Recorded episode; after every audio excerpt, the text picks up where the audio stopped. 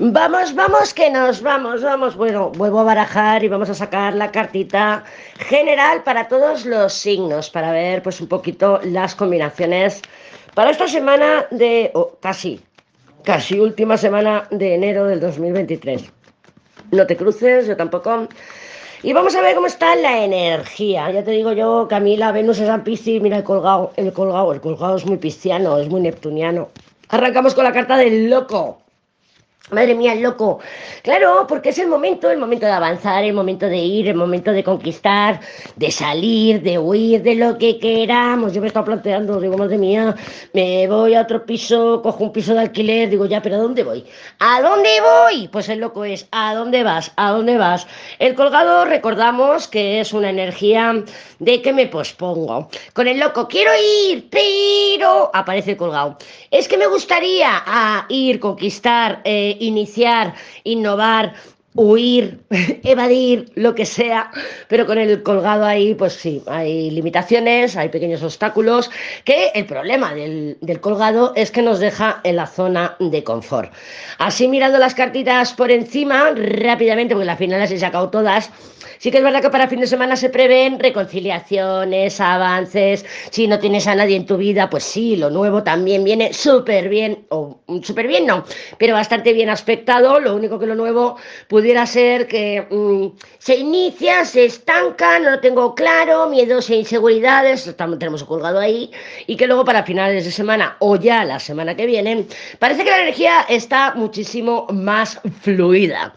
Pero bueno, yo creo que es una semana interesante, eh, la que a lo mejor no pasa nada, pero tenemos buenos momentos, ¿no? Hay una carta en, en el tarot gitano que dice, aunque su vida sea corriente, es feliz. Entonces no tiene por qué pasar nada, pero sí que esta semana podemos sentir que, bueno, pues que nuestro día a día, nuestras pequeñas cosas, nuestros pequeños detalles, pues que nos pueden realmente hacer feliz, ¿no? De alguna manera eh, la felicidad es una actitud, no es un estado, es una actitud, una actitud de, que tenemos pues en saborear. Cuando viene la felicidad a visitarnos en esos pequeños detalles. Yo recuerdo, me viene a la memoria, cuando iba a buscar a los niños al colegio y bueno, pues había terminado mis tareas en la casa, había terminado mis publicaciones, esto y lo otro, y me daba esos 10 minutos en que no tenía la obligación todavía porque los niños no habían salido del colegio y la casa había terminado de estar atendida y tenía esos 10 minutitos en que me daba el solecito en la cara, me tomaba mi cervecita y decía, ok,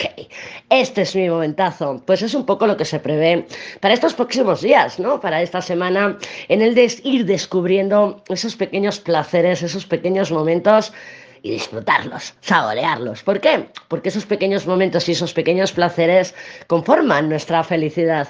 Para el fin de semana sí que tenemos figuras masculinas, tenemos un emperador que está mirando al ermitaño, que perfectamente puede ser un emperador ermitaño, ¿no? Mira, no te he hablado de la película uno de nosotros, pues es un poco eso, puede ser un emperador que no se termina de definir, pero que tiene ganas de, de, reconciliarse, porque hay cartas, hay energías de reconciliación además con el Papa, de tener unos eh, conversaciones necesarias, necesarias esas conversaciones.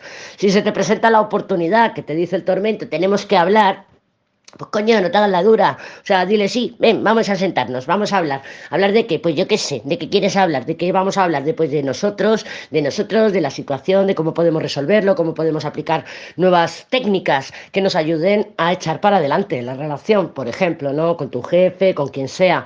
Pero no nos hagamos las interesantes, no nos hagamos las duras, porque además fíjate que la fuerza, que sería esa energía de me hago la interesante, me hago la dura, voy a aplicar presión por aquí, no viene bien aspecto ¿vale? Entonces, y lo mismo para el emperador, lo mismo para el tormento, que si se quiere hacer el duro y el interesante, pues se va a encontrar con la fuerza.